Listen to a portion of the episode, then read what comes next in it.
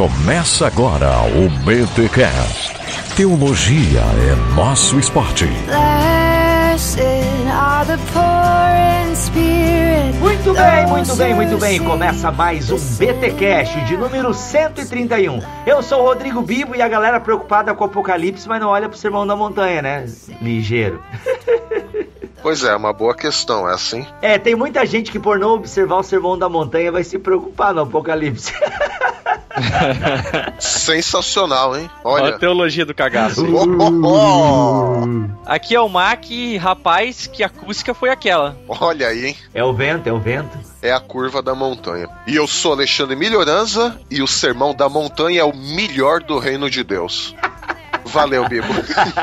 Tá na hora, tá na hora de acabar com esses trocadilhos que o ouvinte não aguenta mais. É melhor você parar.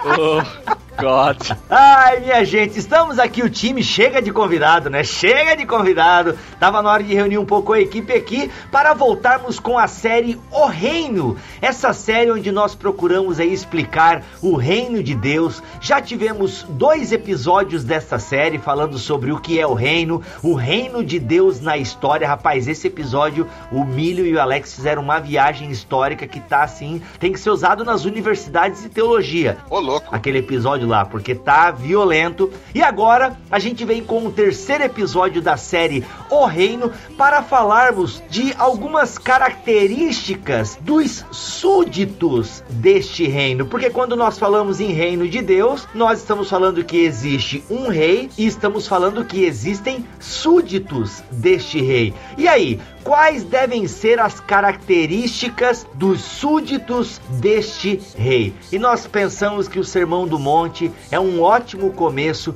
para nós começarmos a pensar as características dos filhos do rei, as características dos súditos do reino. E este é então mais um BTcast, o seu podcast semanal de teologia com a série O Reino. Mas antes, os recados do reinado do Bibotalk.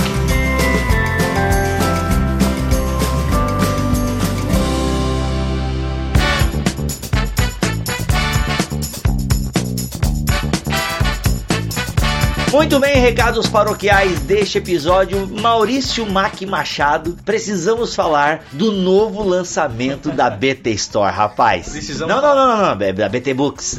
Precisamos falar sobre Kevin, não. Cara, é bom esse filme, é bom. Eu nunca vi, cara, mas parece que é meio tenso, né? Tenso é o conteúdo que tá nesse livro. Tá muito legal, pessoal que não sabe ainda, que a gente já falou um monte, mas enfim, se você está desinformado, esse livro aqui, o Apocalipse Agora, é a transcrição do BTcast sobre o milênio de número 34, a mãe de todas as hemorragias. E vou dizer pra você aí que tá um trabalho fantástico. O pessoal da nossa equipe aí fez um trabalho incrível de diagramação, capa, enfim, tá muito legal e ele está nas nossas mãos aqui. Estamos enviando ele para o pessoal que já comprou, né, Bibo? O Mac tá aqui em casa, hoje a gente veio gravar uns vídeos para o nosso canal no YouTube. Se você ainda não assinou nosso canal, shame you. E aí a gente, o correio veio aqui. Ou seja, as pessoas que compraram na pré-venda o Apocalipse agora vão receber aí em, deixa eu ver quando que vai esse podcast no ar, segunda, terça-feira agora, vão estar recebendo aí no final dessa semana para meados da outra semana. Olha aí, cara. E ó, conteúdo de primeira. Leandro Lima, né? Leandro Lima sempre, sempre muito boa pedida aí, parceiraço nosso aí de podcast. E aí o Leandro Lima, ele falou assim, galera, podem escrever, façam um livro aí, tamo aí, vocês têm a minha bênção. Ele gostou também do nosso trabalho, ele gostou do material.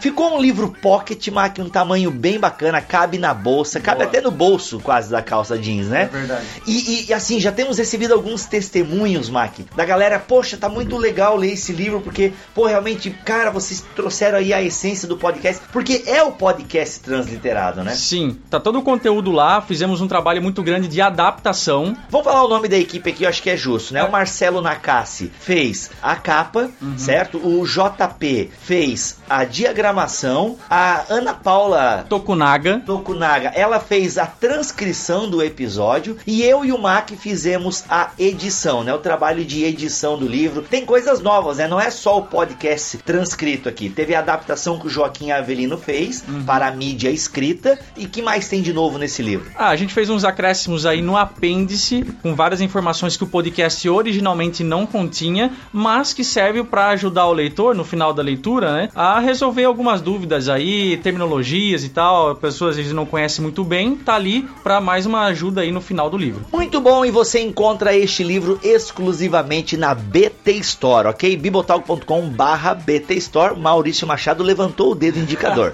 não esquece que tem BTcast Black. BTcast Black que eu, o Thiago Titilo e o Milho gravamos aí só para compradores do Apocalipse Agora. Então você que comprou, você vai estar recebendo as instruções aí no seu e-mail a respeito de como acessar o BTcast Black, beleza, galera? Não, mas que a gente não vai mandar por e-mail, muito trabalho. Não?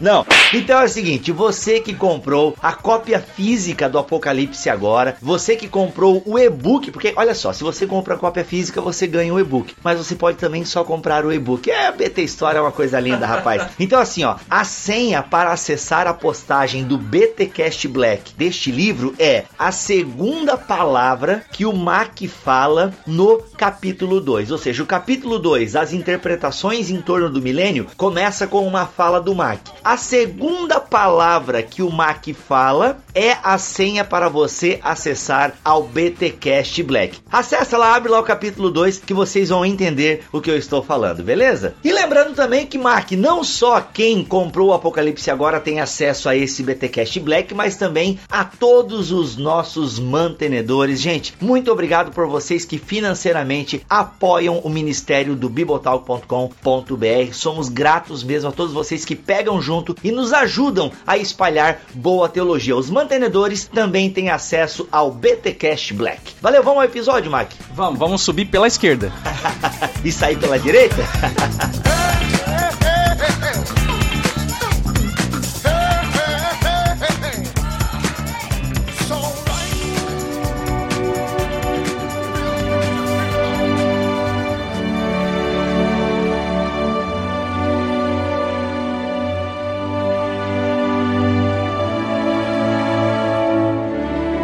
Muito bem, minha gente, mais um BTcast na área falando sobre o sermão da montanha, o sermão do monte.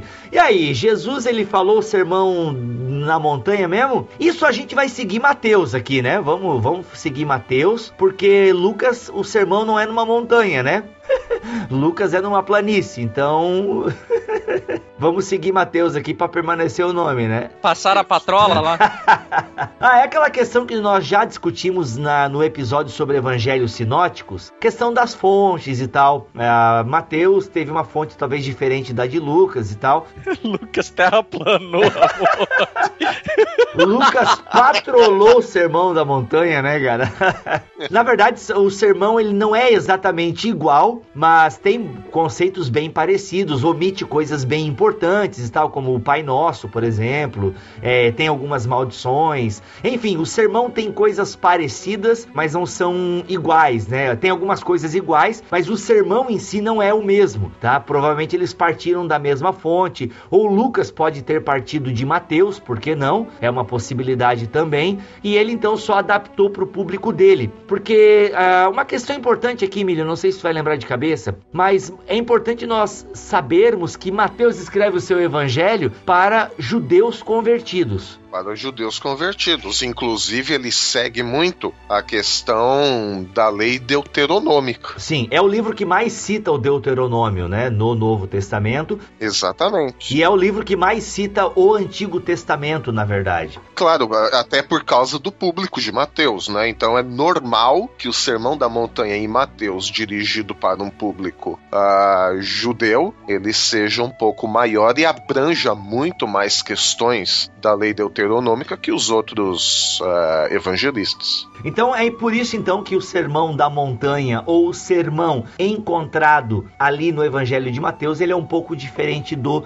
de Lucas. A questão das fontes e questão de público, ok? Mas no sermão em Mateus, eh, Jesus fala que ele subiu numa montanha, né? Ele sobe. Eu vou abrir aqui, né? Vamos abrir a Bíblia, irmãos. Vamos abrir a Bíblia. Abrir a Bíblia, porque aqui é um podcast bíblico, apesar de muitos acharem que não. Inclusive, o fato de subir a montanha para declarar, para mostrar, para ensinar uh, o sermão da montanha, Jesus, nesse quadro pintado por Mateus, ele fica bem parecido com Moisés que subiu na montanha para ter os preceitos de Deus, para ter a lei de Deus e depois ensinar para o povo. Então Jesus, Mateus, na verdade, ele mostra Jesus no mesmo movimento de Moisés. Sobe a montanha, inclusive usa a base da lei deuteronômica de Moisés para ensinar os preceitos do reino para o povo. Então aí a gente já tem outra grande semelhança com o Antigo Testamento e aí o leitor uh, judeu de Mateus, ele fatalmente iria rememorar o grande legislador dos hebreus. Subo morro e desço morro, carregando a minha cruz, mas não deixo de marchar ao encontro de Jesus.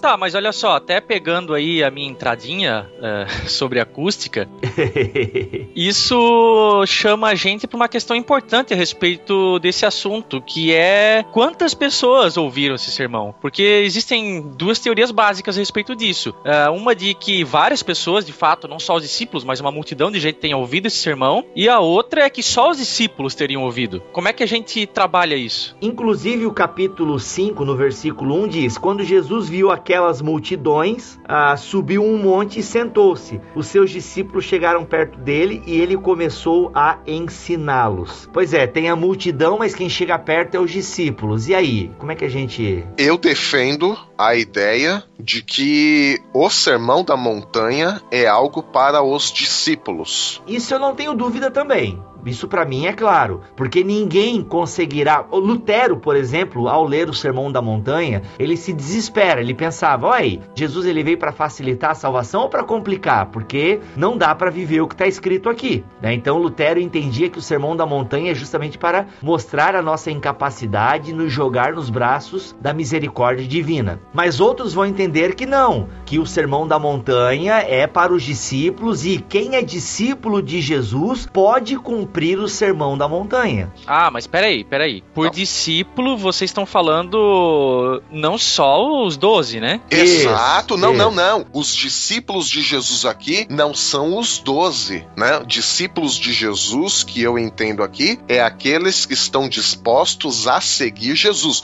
Mesmo porque em Mateus, a chamada dos doze completa, ela acontece depois desse capítulo 5, 6 e 7, né? Até aqui, os discípulos ainda não estavam completos. Então, claro, não foi só quem havia sido chamado por Jesus até aquele momento, né? Hum, era... Eu entendo discípulos aqui, todos aqueles que queriam ouvir os ensinamentos de Jesus. Uhum. Então a gente qualifica uh, no verso 1 aqui, vendo as multidões, qualifica multidões, poderia colocar entre colchetes aqui, de discípulos? Não, multidões vendo todo mundo, alguns das que aquelas multidões Entendi. se aproximaram de Jesus para ouvir dele os ensinamentos. Certo, e certo. a partir do momento que esses discípulos se aproximam, Jesus começou a ensiná-los. Quem ensiná-los? Aos discípulos. Então, o Sermão da Montanha, os ensinamentos do Sermão da Montanha, para hoje, para nossa realidade de hoje, é, é o que? É para o mundo inteiro? Não. É para quem? Para os discípulos de Jesus. Quem são os discípulos? todos aqueles que sentem essa necessidade de se aproximar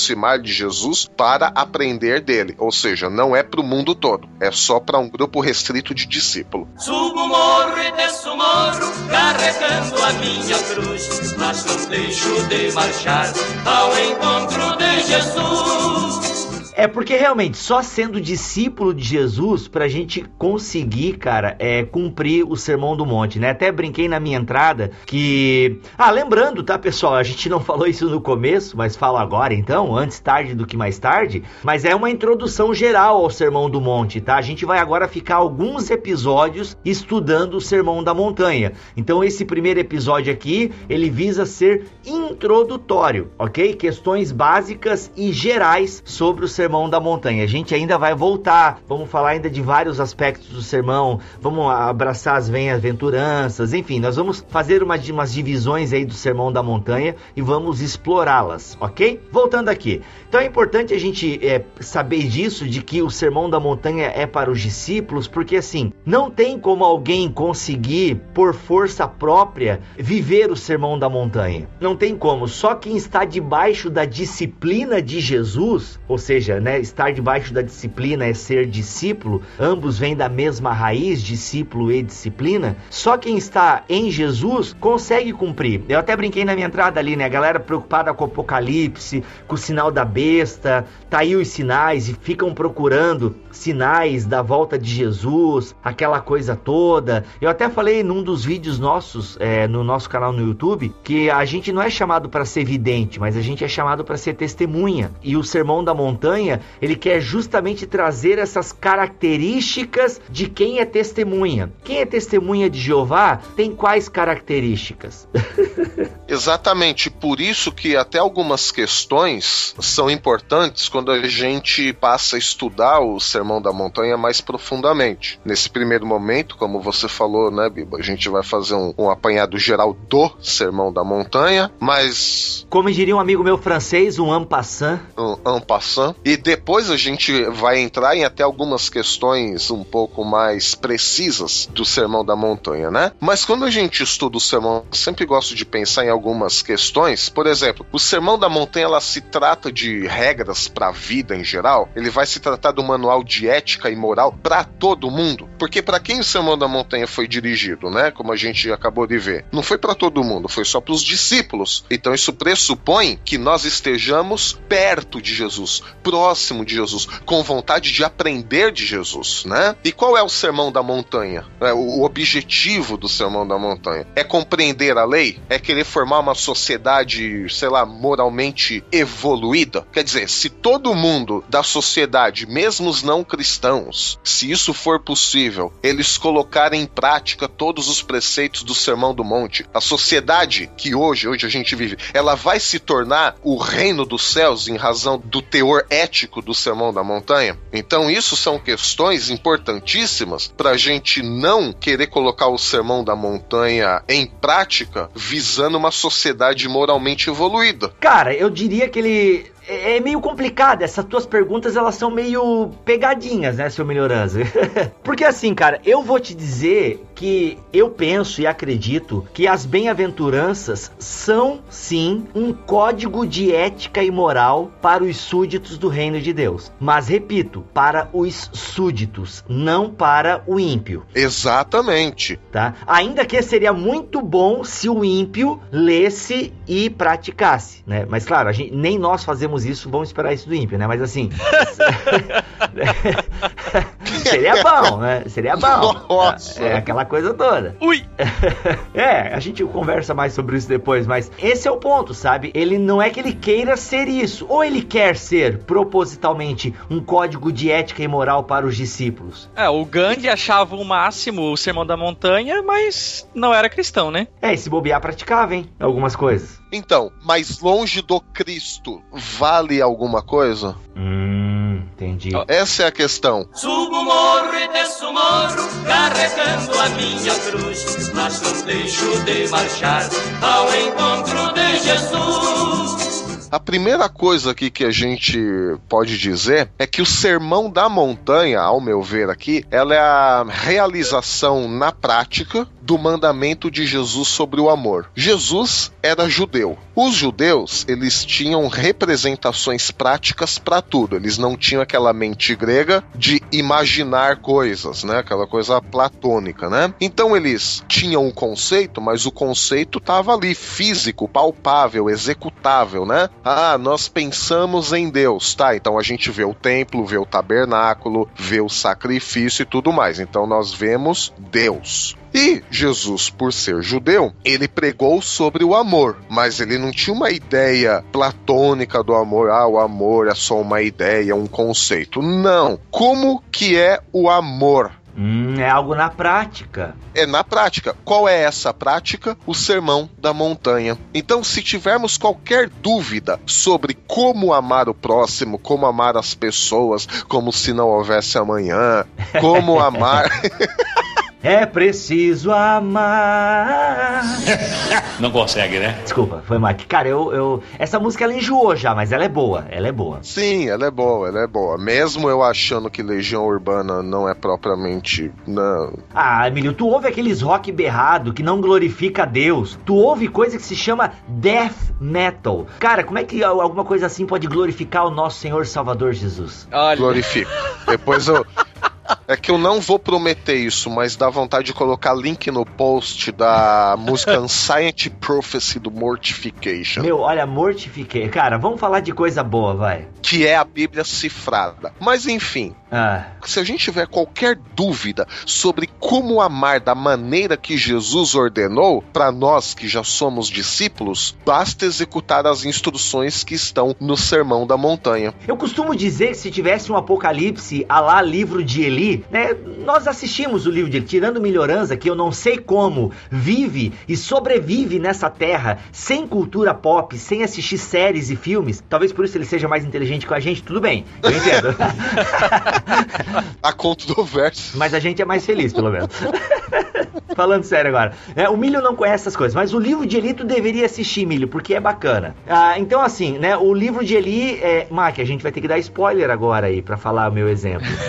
Cara, pô, livro. Enfim, vai ter spoiler agora do livro de Eli, gente. Eu odeio spoiler, mas eu estou avisando. Se você não quiser spoiler, pule 30 segundos deste BT Cash, ok? Lá vai o spoiler. Então, no livro de Eli, ele tá levando a Bíblia em braille, né? É, Ele tá carregando um livro muito precioso e tal, e é a Bíblia em braille. Obviamente que é uma metáfora, porque uma Bíblia em braille não seria daquele tamanho, mas cara, eu acho que se num apocalipse só o sermão da montanha sobrevivesse, nós teríamos ali um código bem bacana de sobrevivência para essa humanidade, sabe? É claro, ele não é suficiente, ele não é salvífico, ele não apresenta a salvação em Jesus Cristo, mas ele tá dizendo, né? Se você quiser entrar no reino de Deus, não é assim que as bem-aventuranças vão ser apresentadas? A gente vai falar sobre elas, né? Mas assim, como é que são as pessoas felizes, né, do reino de Deus e tal? O reino de Deus pertence a quem? Pertence às pessoas que praticam essas coisas.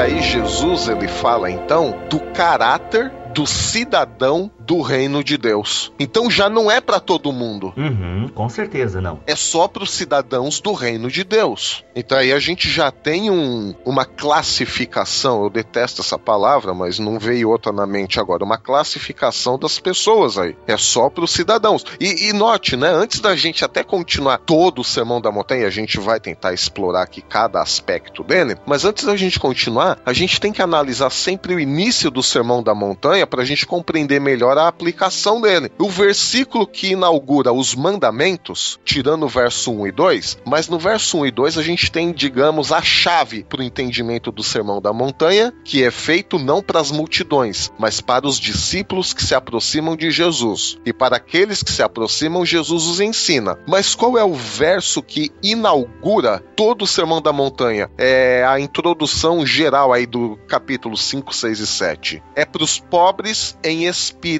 porque deles é o reino dos céus. Então já não é para qualquer um, é para os pobres em espírito, porque o reino dos céus é dessas pessoas. E a partir daí, Jesus começa ou continua todas as beatitudes e as práticas dessas beatitudes, porque as beatitudes nós estamos falando de alguém que é. E a partir do capítulo 6 e 7, nós vamos falar sobre o que fazem essas pessoas que são são já cidadãos do reino dos céus. É, se fosse para resumir, a gente poderia dizer que praticar o sermão da montanha sem Cristo seria o mesmo que um reinado sem rei. A gente tem falado aqui que seria, até pegando o exemplo do Bibo a respeito do livro do Eli, que seria um bom código de ética e moral. Ah, sim, sim. Há- há- muitas pessoas não cristãs praticam as questões desenvolvidas aqui no Sermão da Montanha, mas elas no fundo praticam por uma questão, porque assim, na sociedade em que a gente vive, as leis da nossa sociedade, teoricamente elas têm uma base cristã. É o que dizem por aí, certo? De alguma forma o ocidente foi construído nos pilares da ética e da moral cristã. Então, teoricamente, aquilo que tem aqui na regra de ouro, né? Tem, inclusive tem a regra de ouro no capítulo 7, mas muitas pessoas praticam o sermão da montanha sem serem discípulos de Jesus. Mas elas estão praticando por uma espécie de efeito manada positivo, né? Que bom que as pessoas praticam essas coisas boas. Mas de nós é exigido que pratiquemos. Eu penso que esse é o diferencial. Nós, se somos filhos do rei, nós temos a obrigação. Eu sei que essa palavra diante da graça e do amor de Deus, ela soa atravessada, mas a verdade é, nós temos a obrigação de cumprirmos esses mandamentos. É, na verdade, é um. É uma consequência natural, não é, Bibo? Subo morro e desço morro, carregando a minha cruz, mas não deixo de marchar ao encontro de Jesus. Se nós já somos de fato cidadãos do reino, vai ser natural que nós agimos e que nós façamos coisas de cidadãos do reino. Então, partindo-se eh, desse princípio, a gente não pode querer obrigar ninguém a viver sob os mandamentos do Sermão da Montanha. A gente não pode querer obrigar ninguém a viver sobre a ética de Jesus. Uhum. E assim, ó, ainda respondendo diretamente à pergunta do Mac, as pessoas vivem essa ética e esse código sem o rei. E isso mostra também que por si só o Sermão da Montanha não contém a mensagem da salvação. É para quem já é salvo. Justamente, ele é importantíssimo, mas ele é incompleto, né? Por isso que eu digo que seria bacana se ele sobrevivesse ao código de, né, a um apocalipse aí e tal, porque ele seria uma boa base, mas ele é insuficiente para apresentar o todo do Salvador. Ele mostra características que o Salvador espera dos seus filhos, né? Porém, contudo, ele não é suficiente, né? E digo mais, né? É, o Sermão da Montanha tem algumas coisas aqui que remetem a promessas, né? Coisa que alguém que não está em Cristo não pode herdar. Por exemplo, no verso 5, bem-aventurados humildes, pois eles herdarão a terra por herança. Isso é uma promessa. A despeito do entendimento dessa passagem, só é prometido àqueles que são de fato súditos, né? Isso. Não quer dizer que toda pessoa humilde agora vai, né? Acho que aí a gente, claro que a gente vai explorar ainda, pessoal, as bem-aventuranças, mas grosso modo aqui poderíamos dizer que, ah, uma pessoa humilde, então o reino dos céus pertence a ela. Não, tem muita gente humilde que talvez a gente não verá lá no céu. Por quê? Nós temos que entender para quem é o destinatário, tanto do Sermão da Montanha, e o Sermão da Montanha está dentro de um público maior, que é o quê? Os destinatários do Evangelho de Mateus, que são judeus convertidos. Verdade. Lembrando aqui, até a gente tava falando em off-topic, eu e o Milho, Mas peraí, peraí, vocês estavam falando em off-topic só você e o Milho, porque eu estava fazendo o quê? Recebendo o apocalipse agora, minha gente. Olha aí, voltando pro assunto, vai lá. Porque essa questão de destinatário, sabendo que são judeus aqui, pelo menos em Mateus, né? ah, nós temos aqui então um povo de Israel com as suas esperanças totalmente esfaceladas, suas esperanças de um reino, eh, suas esperanças de uma terra prometida, vindo aí de várias, ah, de vários aprisionamentos, eh, como é que fala, de vários exílios, Cativeiros. cativeiros, opressões e tal, sempre esperando por uma terra nova e quando Jesus vem e profere o sermão do monte e fala de coisas muito mais excelentes que não necessariamente eh, são coisas palpáveis, né? É, não, são palpáveis e bem palpáveis, né? Dentro daquilo que o Milho falou que é a questão da prática e da objetividade, mas não é o palpável que eles queriam apalpar, né? Isso, exatamente, exatamente. Eles não iam ter uma- um, um reino físico de volta pra eles. É uma, é uma realidade essencialmente espiritual, né? Isso, isso. Por quê? O reino dos céus que Jesus fala, ele é fundamentado no amor. E quando a gente diz amor, é na execução de todas essas práticas que Jesus demonstra nas bem-aventuranças e em todo o Sermão do Monte, na verdade, né? Porque o reino dos céus ele não está fundamentado numa força ética ou moral, igual a nossa sociedade hoje. Por mais acabada, destruída que esteja, ainda tem uma força ética e moral, né? O reino dos céus ele suplanta, ele está acima disso. Por quê? Pressupõe-se que o discípulo de Jesus ele já está próximo dele, Jesus o ensina, nós já somos seus discípulos, nós já estamos salvos, já somos cidadãos do reino e é por isso que nós já estamos habilitados para fazer tudo isso que Jesus vai prescrever em todo o Sermão da Montanha. Subo morro e desço morro, carregando a minha cruz, mas não deixo de marchar ao encontro de Jesus.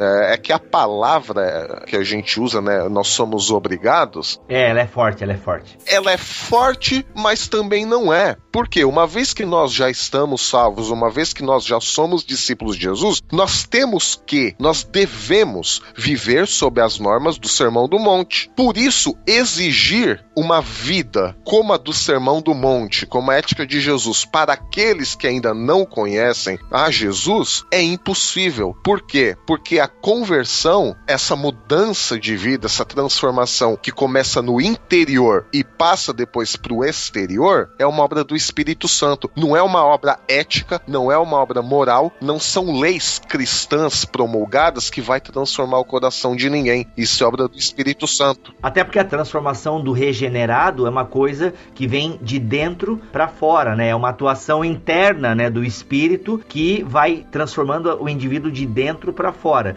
E aí esse o para fora são as práticas do Sermão da Montanha, né? E todas as orientações que a Bíblia Sagrada contém para nós, né? Os imperativos e indicativos das escrituras. Esse é um ponto importante, porque as éticas e leis e códigos morais que nós temos na sociedade, eles fazem uma transformação de fora e tentam inculcar, tentam levar para dentro. Exato, exatamente. Só que isso acaba gerando o legalismo. Igrejas legalistas, por exemplo, né? Igrejas que são cheias de usos e costumes, né? E cheia de regrinha de não pode fazer isso, não pode cortar aquilo, não pode usar determinada vestimenta e tudo mais. Isso não gera transformação no indivíduo. Ele cumpre aquela lei por obrigação, mas é uma coerção externa, né? É algo que oprime muitas vezes, né? Então assim, ele não cumpre aquilo de coração, é uma coerção externa. E o reino de Deus não quer, é justamente a motivação que Jesus vai querer trazer no Sermão da Montanha,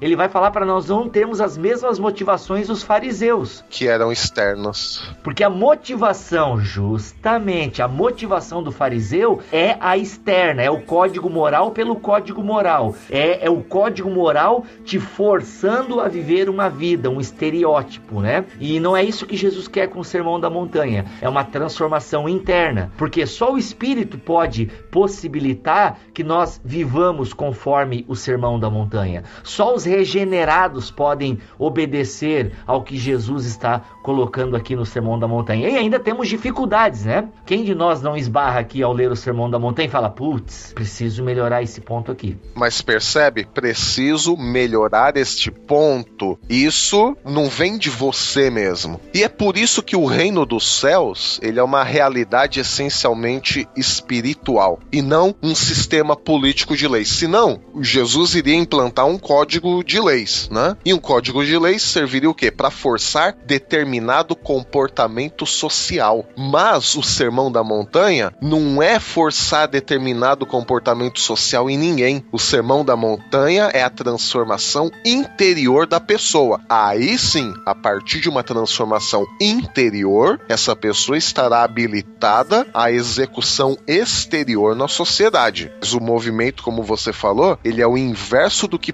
pretendem leis morais e éticas. Claro, os mandamentos que estão no Sermão da Montanha, é óbvio que eles são proveitosos, é óbvio que eles são benéficos para a sociedade, mas não temos como obrigar quem ainda não foi convertido pela ação do Espírito Santo a viver da maneira como Jesus ordena nesse texto. Subo morro e desço morro, carregando a minha cruz, mas não deixo de marchar ao encontro de Jesus.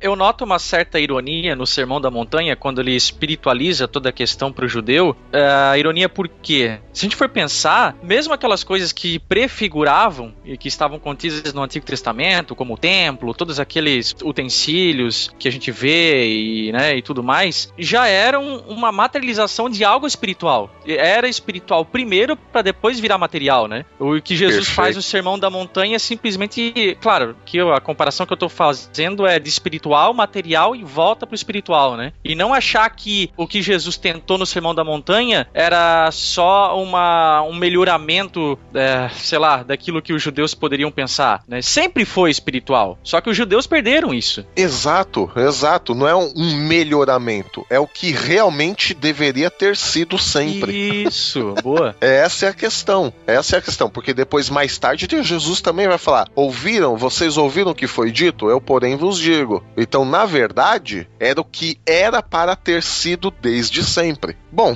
então o Sermão da Montanha, por ser uma realidade espiritual, como a gente já tentou ver aqui até esse momento, o reino dos céus. Ele não vai ser consolidado assim pela simples execução dos mandamentos do Sermão da Montanha. Os discípulos de Jesus, eles têm que viver de acordo com o Sermão da Montanha, porque apontam para a realidade do reino dos céus que já está entre nós. Essa é a grande questão, mas ainda não foi consolidado. O reino de Deus, o reino dos céus, falando na linguagem de Mateus, ele vai ser plenamente estabelecido apenas pela ação de Deus e não pela ação humana. Então, a vida do discípulo vivendo sob os padrões do Sermão do Monte, em última análise, vai se tornar um ótimo método de evangelismo, porque ele não vai precisar convencer ninguém sobre a validade da fé cristã, já que as obras que esse discípulo vai realizar vão apontar diretamente para a glória de Deus, como fala em Mateus 5,16, na questão de ser sal, de ser luz, e aí Jesus fala, fechando essa perícope, né? Assim brilha a luz de vocês diante dos homens, para que vejam suas boas obras e glorifique ao Pai de vocês que está nos céus. É, ainda que esse diretamente, eu- né, não é assim, tipo, nossa, você é filho de Deus, né? Não, Ah, não, não, não. Não vai, mas assim, talvez leve a pessoa a perguntar, pô, valeu, obrigado por essa tua atitude e tal, né? Poxa, por que tu fez isso? Pá! Aí se o cara perguntar isso, meu irmão, eu fiz isso porque eu sou filho do Altíssimo, aquele bem, o cara vai evangelizar. o cara vai evangelizar com a linguagem de Almeida, tá ligado? Ai, Aí, meu não Deus, dá, não dá, não dá, não dá. Seu teu não. pai é jogador de basquete? É, filho do. Nossa. Ai, Mike, pô, não estraga o título, o Altíssimo. Vai lá, vai lá.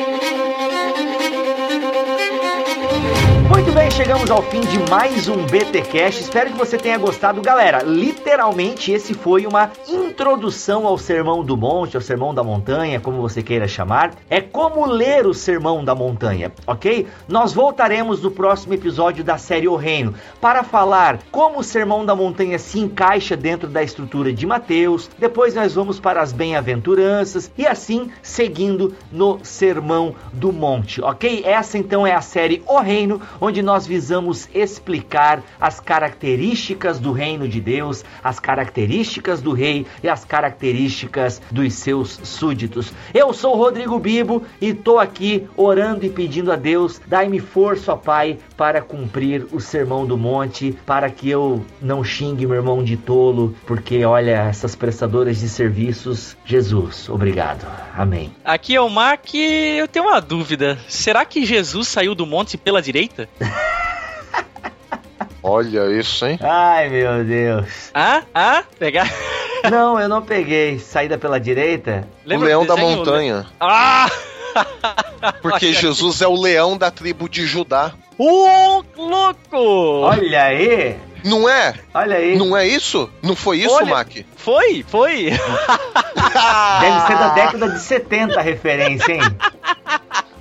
Ah, sensacional, hein? Quem assistiu desenhos da Hanna e Barbera aí vai saber. Ah, eu assisto, mas eu não lembrava dessas coisas. É o Saída pela Direita? Isso. é o leão da montanha. Jesus é o leão da tribo de Judá. Cara, Fantástico. genial, Mac. Sensacional. E eu sou Alexandre Milhoranza e que o Senhor te abençoe e te guarde e que assim brilhe a luz de vocês diante dos homens, para que eles vejam suas boas obras e glorifiquem ao Pai de vocês que está nos céus. Amém. Amém. Amém. Thank you.